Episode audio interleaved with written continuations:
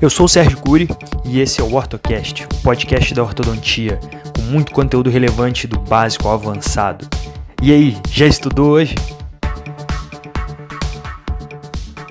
OrtoCast 44 e o tema de hoje é finalização com os autoligados passivos.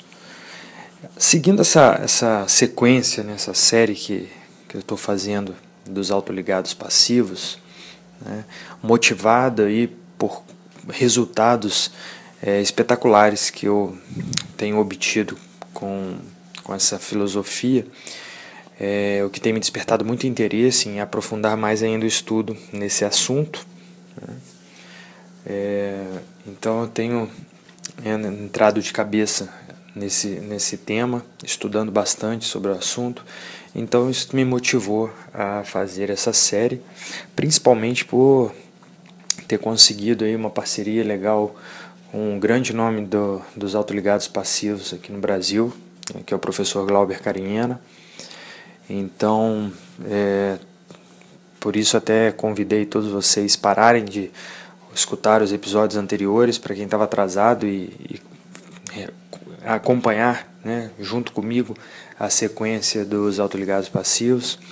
Mostrei no, no último episódio clínico, sem ser o episódio 43 que foi highlight científico, mostrei no 42 um resultado espetacular transverso de uma paciente é, em que falhamos na tivemos falhamos não né tivemos insucesso que acontece né, com a técnica MARP e aí com a a, a, mecânica expansiva com autoligados passivos, nós conseguimos um resultado esquelético espetacular. Né? Um ganho transverso aí de 7, 8 milímetros em algumas áreas. Então, é, tudo isso controlado tomograficamente. Para quem não escutou ainda esse episódio, recomendo que escute esse episódio 42 antes desse. Né? Mas resultado que me surpreendeu demais e que vem me motivando a estudar mais a fundo esse tema, ok? Então, é, um dos grandes, é, vamos dizer assim, um dos grandes problemas que os ortodontistas apontam para o sistema autoligado passivo é a dificuldade na finalização. Então eu enfrentei isso também né, no início. É, é normal a curva de aprendizado onde a gente ah, tenha problemas e dificuldades eh, em, nos primeiros casos, né, e a finalização no autoligado passivo é realmente diferente. Né, nós temos ali uma folga maior, nós não temos pressão do fio ao fundo do slot, só encontramos isso realmente no último fio. Né, então, existem algumas coisas que nós devemos fazer para que esse problema seja é, minimizado ou até mesmo uh, evitado, ok? Então falaremos aí, falarei aí, né, sobre a finalização com os autoligados passivos, né, o que eu já adquiri de experiência quanto a isso e o que a literatura nos diz sobre isso. Né? Aí eu achei muito interessante que eu tenho na minha aula de finalização a seguinte frase. Né? Comece com um final em mente. Essa frase eu tirei de um livro que eu considero um, dos livros mais importantes da minha vida, que não é um livro ortodôntico, mas que me ajudou demais, inclusive na ortodontia, que é Os Sete Hábitos das Pessoas Altamente é, Eficazes. É isso mesmo, Sete Hábitos das Pessoas Altamente Eficazes. Vou passar para vocês aí a foto do livro no slide para que quem se interesse faça a leitura extremamente recomendada. E um dos hábitos é esse: começar qualquer que seja a tarefa com um final em mente. Tá? Então, é, tendo, tendo estabelecido isso como uma das minhas metas na ortodontia, né, eu coloco isso na aula de finalização. Estou né? é, até colocando esse slide também nessa, nessa, nesse episódio, no material complementar do episódio de hoje. E eu recebi num grupo de WhatsApp que eu faço parte muito bacana, né? um grupo organizado aí pelo colega Dr. Basílio Bernal de São Paulo e um, um artigo do Tom Pitts, né? Tom Pitts que é um dos grandes nomes mundiais aí da ortodontia autoligada passiva. E, e ele, o nome, o título do artigo, né, é justamente esse. Né, comece com o final em mente. Né. Então eu achei espetacular essa, essa, essa, esse título dele, porque vai muito com o que eu já falava, sem nem antes conhecer a fundo sobre uh, os autoligados passivos. Né? Então, quando ele fala isso, quando ele fala é, begin with the end in mind, né? comece com o final em mente, é exatamente o que a gente precisa fazer na técnica autoligada passiva para não encontrar esse problema, essa dificuldade, essa demora na finalização é, do tratamento. Né? Então é mais ou menos o seguinte, eu vou ser mais específico ainda. Não é nem só começar com o final em mente, é começar finalizando. Ah, mas como que é isso? Sim, nós já começamos finalizando. O que, que a gente costuma fazer no final? Né? Intercuspidação com elástico vertical. Ah, começam a, a acontecer as leituras de torque, porque você começa a inserir fios retangulares. Né? E isso tudo a gente faz no início do tratamento, no autoligado passivo. Né? Então a gente começa com elásticos precoces, leves. Nós começamos já com ante, já antecipando a leitura de torque, isso é maravilhoso, independente se você vai usar autoligado passivo, autoligado interativo, convencional, implemente o torque um quanto antes. Vou te falar alguns motivos do porquê implementar o torque o quanto antes. O torque é um movimento que demora para começar a, a ter a leitura do movimento. Né?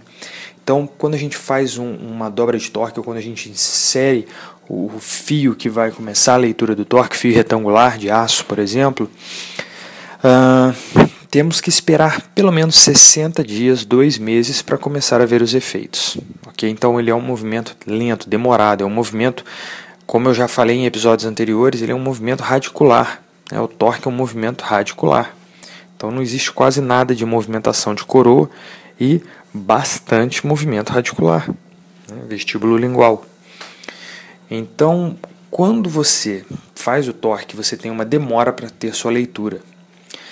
E você faz isso ao final do tratamento, onde o paciente já está ansioso, é, desmotivado, te cobrando o tempo todo de quando ele vai tirar o aparelho e ele não percebe a alteração de torque. Quem percebe somos nós, profissionais. Então você acaba passando, às vezes, a impressão de que está enrolando o paciente. E além disso, você fica numa fase final perdendo um tempo né, com algo que para o paciente é imperceptível. Claro que para nós nós sabemos que é fundamental, é super importante. Mas o paciente não percebe isso. Entendeu? Então nós temos N motivos para começar a fazer o torque o quanto antes. E aí que está algumas é, ideias legais, até mesmo importantes e necessárias quando se trabalha com autoligado passivo. Né? Então eu comecei a implementar algumas coisas para antecipar a leitura do torque. A primeira delas é o seguinte: selecionar a prescrição correta para o caso. Então é aquela pergunta assim: ah, qual é a prescrição que você trabalha? Aí a maioria responde assim: ROT, MBT né? ou é ROT ou MBT. Aí você pergunta assim, por quê? A pessoa não sabe responder, engasga. Fala assim, ah, sei lá por quê, porque é que todo mundo usa, ou aquela assim, ah, é a que eu aprendi. Não, mas por que, que você está usando essa prescrição? O que, que diferencia uma prescrição da outra? Não é a, a quantidade de graus de angulação, de torque né, e de offset ali, de, de rotação. Né? Então, nós temos que saber isso. É importantíssimo. Né? Então, por exemplo, ROT, MBT, são prescrições pouco mais protrusivas. Né? O ROT foi desenhado, foi desenvolvido, a prescrição, para casos de extração. Tanto que você percebe que o canino é super angulado para mesial. Então, se você vai fazer um caso que você não vai fazer extração de premolares não vai fazer retração anterior, né? se você montar um rote de maneira é, padrão, o seu canino vai terminar um quarto de classe 2. Você vai ter pré-molares em classe 1, ok, mas o canino vai estar terminando em um quarto de classe 2 pela angulação excessiva mesial, que é da prescrição. Mas por que, que tem essa prescrição excessiva de angulação para mesial? Porque ele é um bracket que foi feito para extração. O que, que a gente faz quando a gente faz extração? Faz retração anterior. Aí quando faz retração anterior, a força ela vem a nível de coroa. Então, o que, que, qual é a tendência durante a retração? Que o canino angule para distal, mas aí a prescrição compensa isso com uma angulação supermesial. E aí você termina bem posicionado o canino, entenderam? Então a gente tem que pensar isso, tem que raciocinar. Não adianta ser preguiçoso e falar assim, ah, eu uso rote. Já falei, a ortodontia é inimiga da preguiça. Então o cara que é preguiçoso, não quer estudar a fundo um determinado tema, ele é, vai ser ali, vamos dizer assim, um medíocre. Né? Medíocre não, não levem no termo pejorativo. Medíocre é que está ali no, no meio. Né? Nunca vai ser acima da média, nunca vai ser destaque. Vai estar tá ali no meio. Né? Então, gente, é, o que eu quero passar para vocês é o seguinte: defina o torque que você vai utilizar naquele determinado bracket de acordo com a mecânica. Né? Se é, um, por exemplo, casos que vê muito comuns, casos em que o incisivo lateral está na palatina, quando você faz o alinhamento em nivelamento e vem trazendo esse dente para o arco, ele vem praticamente todo de coroa.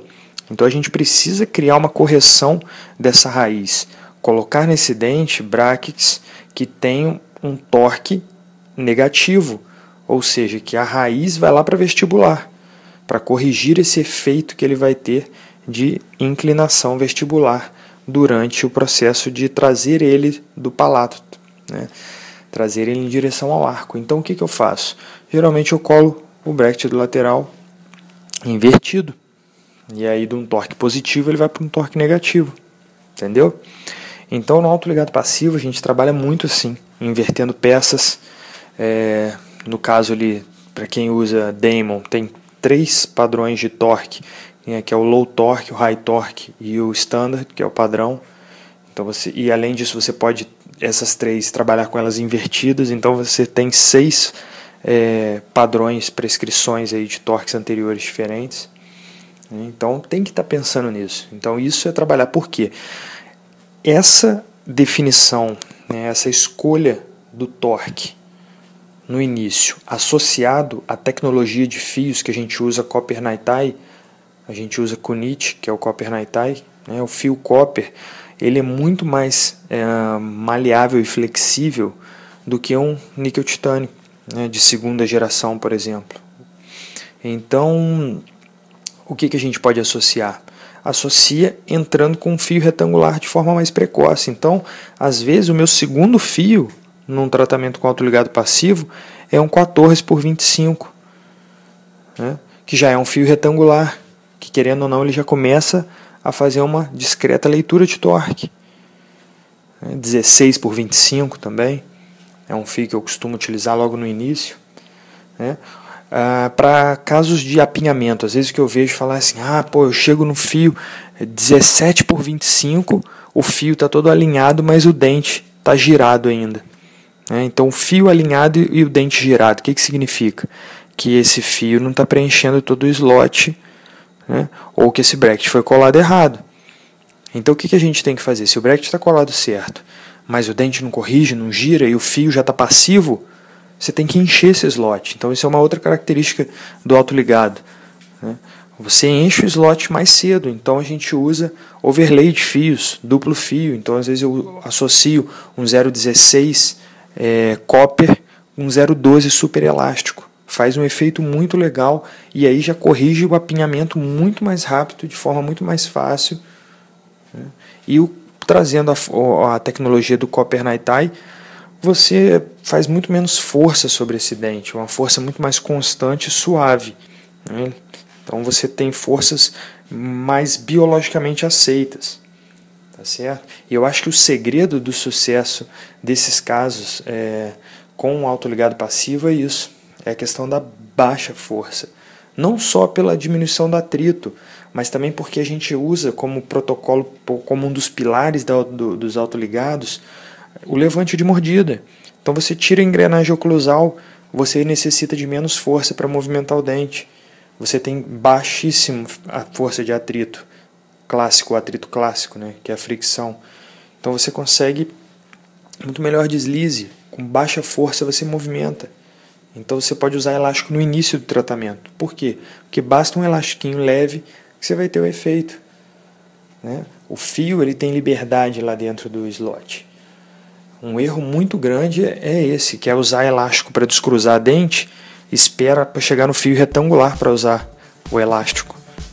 Lembrando que se você está me ouvindo do Spotify, corra lá no meu site e baixe o material complementar desse episódio. Todos os episódios são acompanhados de um arquivo PDF com fotos e slides para melhor ilustrar todo o conteúdo aqui passado, ok? E se você deseja receber os episódios na íntegra, corre lá no site e se inscreva na lista do WhatsApp. Assim você receberá bem antes os episódios, diretamente pelo WhatsApp. E o seu feedback é de suma importância para mim.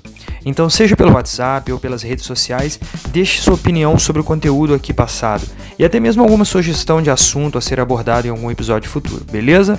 Então, um forte abraço, fique com Deus e até o próximo episódio do OrtoCast.